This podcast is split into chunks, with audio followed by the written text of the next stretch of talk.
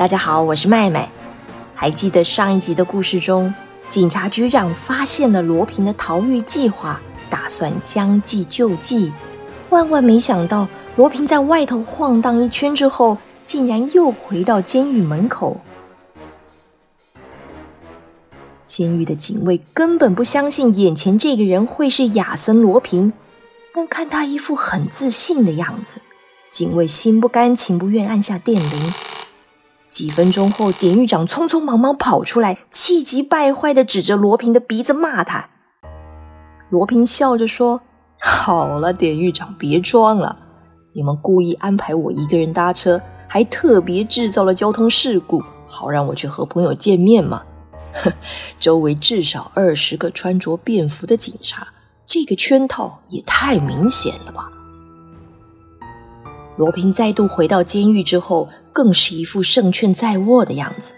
无论检察官如何询问，他总是不耐烦的回答：“检察官大人，您省省力气吧，这些问题不重要，我又不会出席这场审判。”这让检察官既生气却又无可奈何。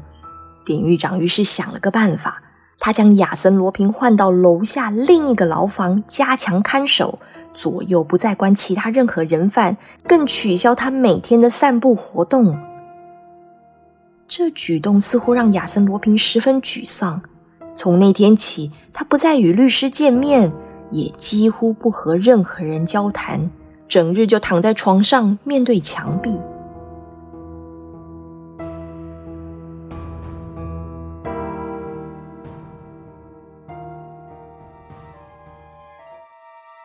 然而，监狱外的民众对于这次审判的好奇心并没有随着时间过去而消退。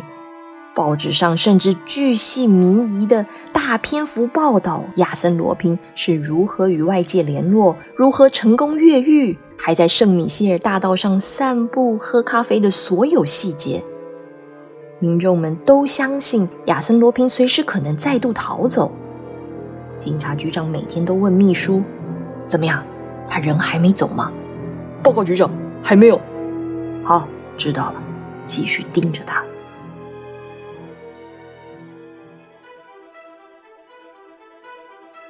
就在这样的气氛下，开庭审判的日子终于到了。旁听的人潮一早就将法庭挤得水泄不通，几乎整个巴黎的人都想挤进旁听席。因为每个人都想亲眼目睹大名鼎鼎的怪盗亚森·罗平。这天飘着雨，天色昏暗。警卫将亚森·罗平带进法庭的时候，旁听席上的人其实看不太清楚被告的脸，但看得出来这个人动作缓慢，坐下的时候有些呆呆笨笨的，还撞上椅子，实在和报纸上描述的优雅形象相差很远。被告低着头，一句话也不说，表情冷漠，看不出喜怒哀乐。只听见书记官大声宣读起诉书，接着庭长威严地说：“被告请起立，说出您的姓名、年龄和职业。”但被告完全没有反应，就像没听见似的。于是庭长又再问一次：“请说出您的姓名，我在问您的名字。”被告终于开口了：“戴西雷波多啊！他说什么？这不是亚森罗平的审判吗？说什么了吗？”庭长大喊肃静，然后说：“戴西雷波杜啊，您又换了一个新身份是吧？这大概是您第八个名字了。不过不管几个都一样，全是假的。麻烦您，我们还是用亚森罗平这个名字。”毕竟听过这个名号的人比较多。厅长翻阅档案，继续说：“到目前为止，我们还无法确认您的真实身份，这简直是现代社会的奇迹了。您的过去没有任何记录。三年前，您自称亚森·罗平，凭空出现，脑子很灵活，却自甘堕落，偷窃别人财物。根据我们推测。”八年前，在大魔术师迪克森身边学艺的助理可能是亚森·罗平。六年前，在圣路易医院实验室让细菌与皮肤学教授称赞不已的学生也可能是亚森罗平。另外，亚森罗平曾经参加过自行车大赛，之后又将日本柔道引进巴黎。去年的名人慈善晚会发生意外，很可能就是亚森罗平把许多富豪名媛拯救出来，然后又将他们洗劫一空。以上我所说的，你是否承认都是事实啊？庭长说话的时候，被告摇摇晃晃的，在灯光的照射下，他的身形枯瘦，脸色灰暗，带着红斑和许久没有刮的胡渣。被告花了很久的时间才抬起头来，仿佛在思考刚才的问题，然后用尽全力从嘴里吐出几个字：“太细了。”我都。庭长笑了，亚森罗平啊，我实在看不懂您的辩护策略。如果您打算装傻或推卸责任，对我是没有用的。庭长接着将亚森罗平涉嫌犯下的案件一一念出来，不时提出问题，但是被告只发出一些没有意义的咕哝声，什么也没回答。接下来换证人出庭。但证词常常前后矛盾，让人越听越摸不着头绪。直到葛尼玛探长走进法庭，才让旁听的群众再度提起精神。做事一向果断，经历过大风大浪的葛尼玛探长，从进到法庭开始就显得相当不自在。他好几次转头看向被告，直觉哪里不对劲。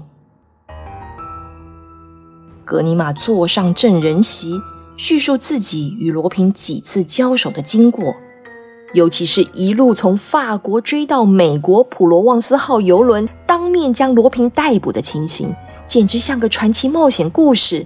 在场的人全都聚精会神的听，直到探长说起他最后一次和亚森罗平在监狱会谈的时候，却有好几次说到一半就停顿下来，感觉非常犹豫。庭长说：“探长，如果您不舒服，我们可以先暂停休息。”葛尼玛久久凝视被告，然后说：“不，我不需要休息。庭长，请准许我上前靠近被告，我一定得确认清楚。”庭长点头后，葛尼玛走上前去，近距离的观察亚森罗平许久。接着大步走回证人席，严肃的说：“尊敬的庭长阁下，我保证眼前这个人不是亚森罗平。”这话一出口，法庭里顿时鸦雀无声。庭长先是愣了一下，接着大声说：“您说什么？您疯了不成？”庭长，我承认这两个人的确长得很像，但仔细一看。鼻子、嘴巴、头发，甚至皮肤的颜色都不同。这个人不是亚森·罗平，请各位仔细看他的眼睛，这是常年过度饮酒才造成的。亚森·罗平很可能找了一个倒霉鬼来顶罪，要不然这个人就是他的共犯。啊！怎么会这样？亚森·罗平真的逃了？我就说吧，肃静，肃静。